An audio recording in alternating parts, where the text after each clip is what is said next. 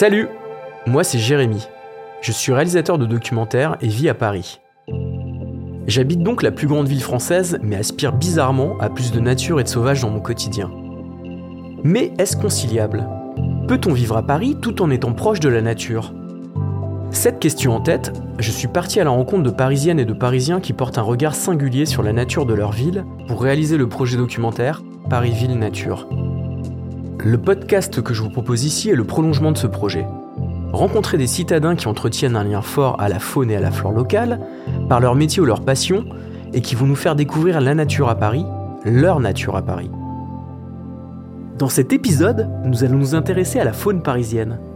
De la chauve-souris au bourdon, nous découvrirons les animaux qui peuplent les rues, les parcs et les bois de la capitale, et vous verrez, ils sont nombreux. Je rejoins Xavier Japio dans les quartiers chics parisiens, dans le 15e arrondissement, aux abords d'un lieu privilégié pour le développement et la préservation de la biodiversité locale, la Petite Ceinture. Naturaliste autodidacte, chargé d'études biodiversité à la ville de Paris, écrivain à ses heures perdues, Xavier réalise de nombreux inventaires de la faune et la flore parisienne durant l'année et connaît toutes les espèces qui peuplent la capitale sur le bout des doigts. Voilà, on va arriver sur la PC, on ferroviaire qui. Là, on est en pleine ville encore. hein. Les charmants bruits urbains. Donc là, on est où, Xavier? On est dans le 15e arrondissement de Paris, on va arriver à la petite ceinture ferroviaire en passant par un petit côté, par les, les tennis de Vaugirard, j'espère que c'est ouvert. C'est fermé. Alors faut passer sur le côté. Et du coup, la petite ceinture, c'est quoi exactement? La petite ceinture ferroviaire, c'est une ancienne voie ferrée qui passe à l'intérieur de Paris, qui permettait à l'origine de charger surtout des marchandises, réellement stoppées dans les années 92-93. hein. Et euh, euh, ce parcours euh, donc fait 36 km intramuros. Des 36, il en reste 24. Une partie a été rattachée au RERC en partie nord-ouest. Et ces 24 km représentent une superficie de 40 euh, hectares. Donc c'est un lieu où des espèces animales, végétales vont pouvoir circuler. Ce qu'on appelle un corridor écologique. Et c'est un corridor écologique qui est reconnu au niveau régional. Autre biais important, c'est que sur cette petite ceinture euh, ferroviaire, dans le 14e arrondissement, on a la plus grande colonie d'hibernation d'une chauve-souris, la pipistrelle commune, la plus grande ouest européenne. Donc on a un enjeu extraordinaire, on inventorie chaque hiver, parce qu'elles hibernent, et euh, la moyenne c'est 600 à 650 individus chaque année. Et elles hibernent sous l'un des tunnels. J'allais demander où pouvoir euh, les trouver. Donc elles sont sous un- dans un tunnel alors. Un tunnel qui est largement connu euh, maintenant, parce qu'on a largement publié sur le sujet et diffusé dans la presse, parce qu'on tient à les faire protéger de toute tentation euh, de construction, destruction. Et c'est des chauves-souris qui font quelle taille à peu près? 24 cm d'envergure, donc c'est très petit, c'est la deuxième plus petite chauve-souris d'Europe, et en longueur ça fait de l'ordre de, de 100 et demi quoi. Ok. Et elles sont là toute l'année? Non, non, que en hibernation. D'accord. Et après partout? si, elles sont là, mais elles ne vont pas stationner dans le tunnel. Ok. Donc elles circulent partout dans Paris. Elles se baladent.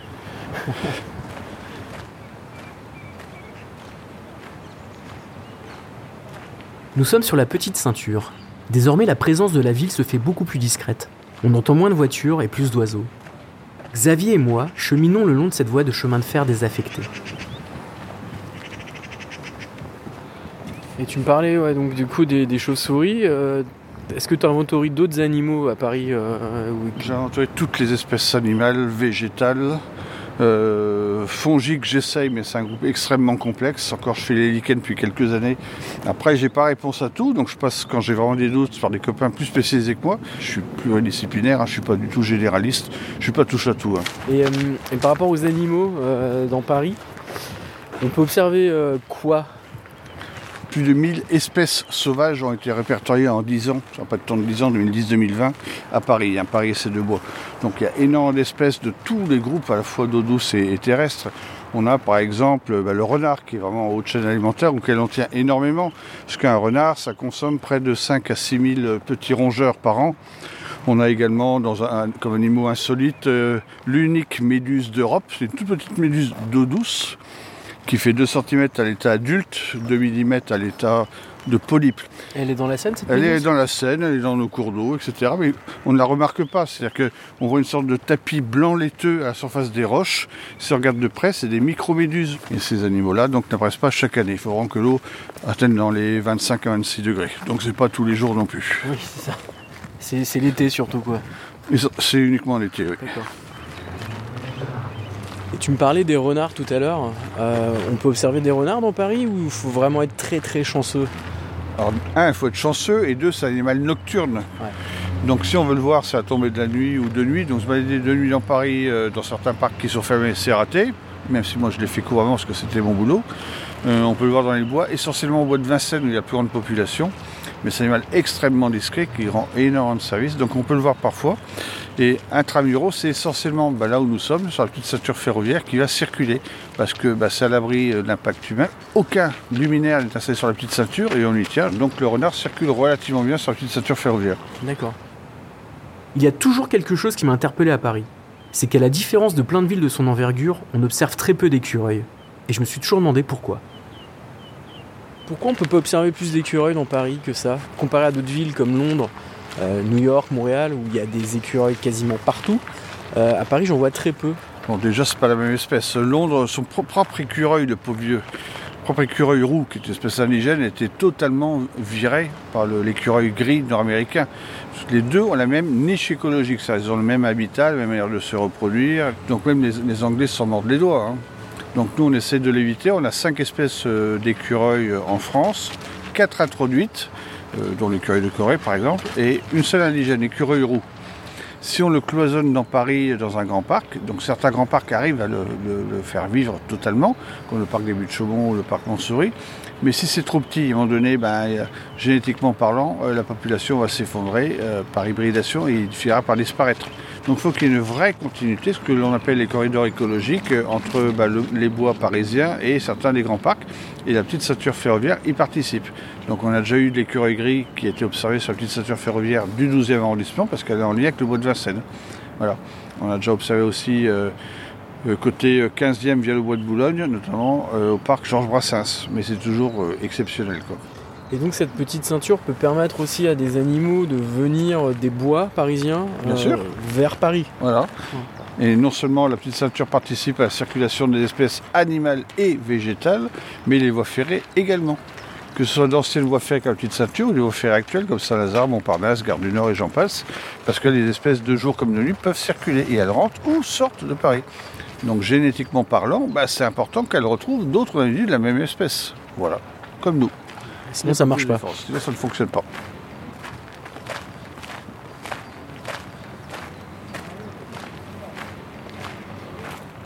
Et est-ce que là, moi, je peux observer des insectes euh, ou ici ou, ou, euh, Voilà, là on va arriver à l'hôtel insecte, on va voir ce qu'il y a déjà qui a intégré le site. hein. D'accord. Là c'est le secteur de la prairie. Voilà, donc un panneau encore qui l'indique. Avec une linotte mélodieuse. Donc là, on s'approche de l'hôtel insecte. On va regarder si on voit des choses. Et bah oui, on voit des choses. Là c'était une osmicornue. L'osmicornue c'est une abeille solitaire parmi les 2000 qui vivent en Europe. Et on la reconnaît parce que la tête et le thorax euh, sont totalement noirs, hein, noirs avec une belle, euh, euh, bel aspect soyeux. Euh, et l'abdomen est orange carotte pétard, très dufteux. Voilà. Et là, elle venait pondre dans les bambous.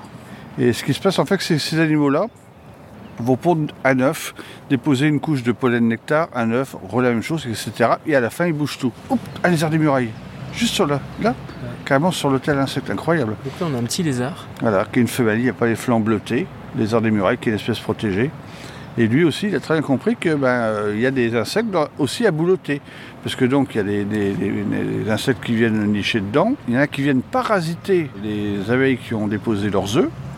Donc le lézard, il a très bien compris que là, il y a des choses à boulotter. Et donc là, on voit que le lézard attend. hein. Ben, il attend. En même temps, il est méfieux, il nous a repérés. Et donc derrière les portes en bois euh, peuvent euh, euh, nicher euh, des insectes comme les, euh, les coccinelles, les perce-oreilles, etc. que sont des animaux qui vont se nourrir de pucerons.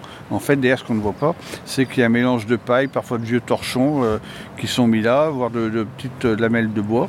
Et ces animaux-là vont hiverner, passer l'hiver, et hiberner avec un B pour la mauvaise saison. Et seulement au printemps, ils seront actifs en tant qu'adultes hein, pour se reproduire, Et donc ces animaux-là, euh, coccinelles euh, et perce-oreilles, vont limiter euh, bah, les, les zones à pucerons notamment. Donc ces hôtels à insectes ont une vraie fonction. Ah, ça marche vraiment très très bien. Déjà, un point de vue pédagogique et puis deux, point de vue euh, écologique. Voilà. Je quitte Xavier et le 15e arrondissement pour rejoindre les hauteurs de Montmartre et le sympathique Jacques Illibaud, guide conférencier naturaliste, qui va lui aussi nous partager ses savoirs sur la faune parisienne. Jackie fait visiter à un groupe d'amoureux de la nature le jardin sauvage Saint-Vincent, endroit qui est normalement fermé au public durant l'année et qui est un véritable jardin sauvage au sein de la capitale comme son nom l'indique. Regardez la petite. euh, Ah oui, merveilleux là qui fait du surplace au-dessus de nous. Alors ça, c'est un satellite espion russe. Euh, non, je blague. Regardez, il a deux ailes. Donc c'est un diptère comme une mouche.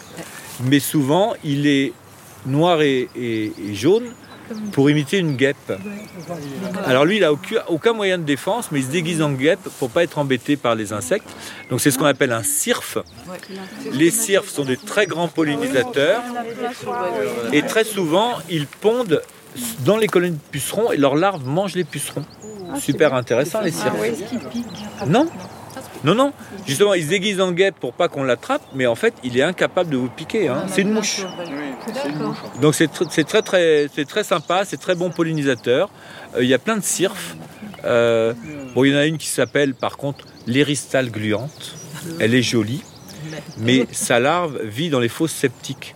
Et on l'appelle le ver à queue de rat. Donc c'est un espèce de, de ver comme ça monstrueux qui ondule. Et la queue en question, c'est finalement un siphon qu'il utilise pour respirer.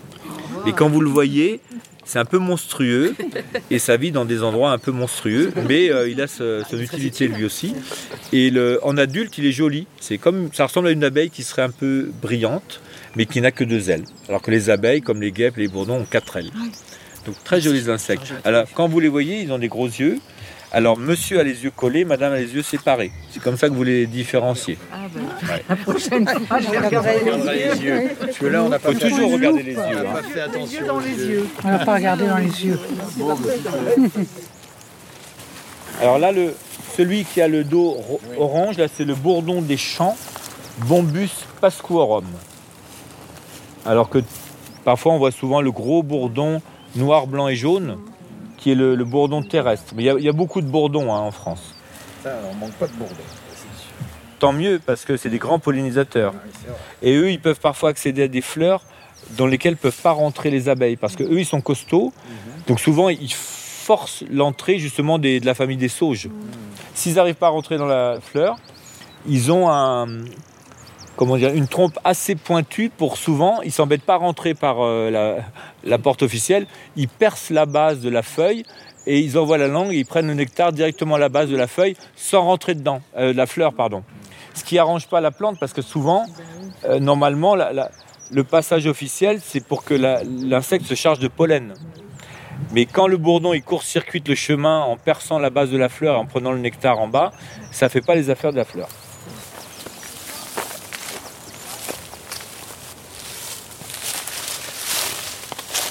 Je ramasse des coquilles d'escargot en chemin et on dira pourquoi elles sont là. Là, vous avez le gros escargot de Bourgogne. Alors, comme il est mort, il s'est décoloré, mais normalement, ils sont plus foncés. hein. C'est le plus gros escargot de France et il est protégé en France. Donc, souvent, quand on voit des escargots de Bour- Bourgogne dans les restaurants, soit il est d'élevage, soit c'est une autre espèce d'escargot qui est prévue dans la nature en Europe de l'Est, mais qui n'est pas l'escargot de Bourgogne. Et ici, il y en a pas mal. Donc là, on a vu un défunt, mais euh, ils sont bien vivants autour de nous. Et sinon, dans l'escalier, j'ai ramassé ces coquilles de petits gris. Ça, c'est un autre escargot très coloré, euh, soit jaune, soit orange, euh, avec des, couleurs, qui sont soit l'escargot des haies, soit l'escargot des jardins. Alors pourquoi ils sont là? Et ils sont souvent, les, les coquilles sont souvent en masse autour d'une pierre. C'est un oiseau qui les casse pour les manger. Et c'est donc la grive musicienne. Donc ici, dans le coin, il y a un couple de grives musiciennes. C'est elle qui capture les escargots, qui les amène sur un endroit dur et qui fracasse les coquilles pour les manger. Donc parfois, dans un jardin, vous avez une seule pierre plate et des dizaines de coquilles d'escargots autour. C'est ce qu'on appelle la forge de la grive. Et c'est là où elle vient fracasser tous les escargots qu'elle trouve.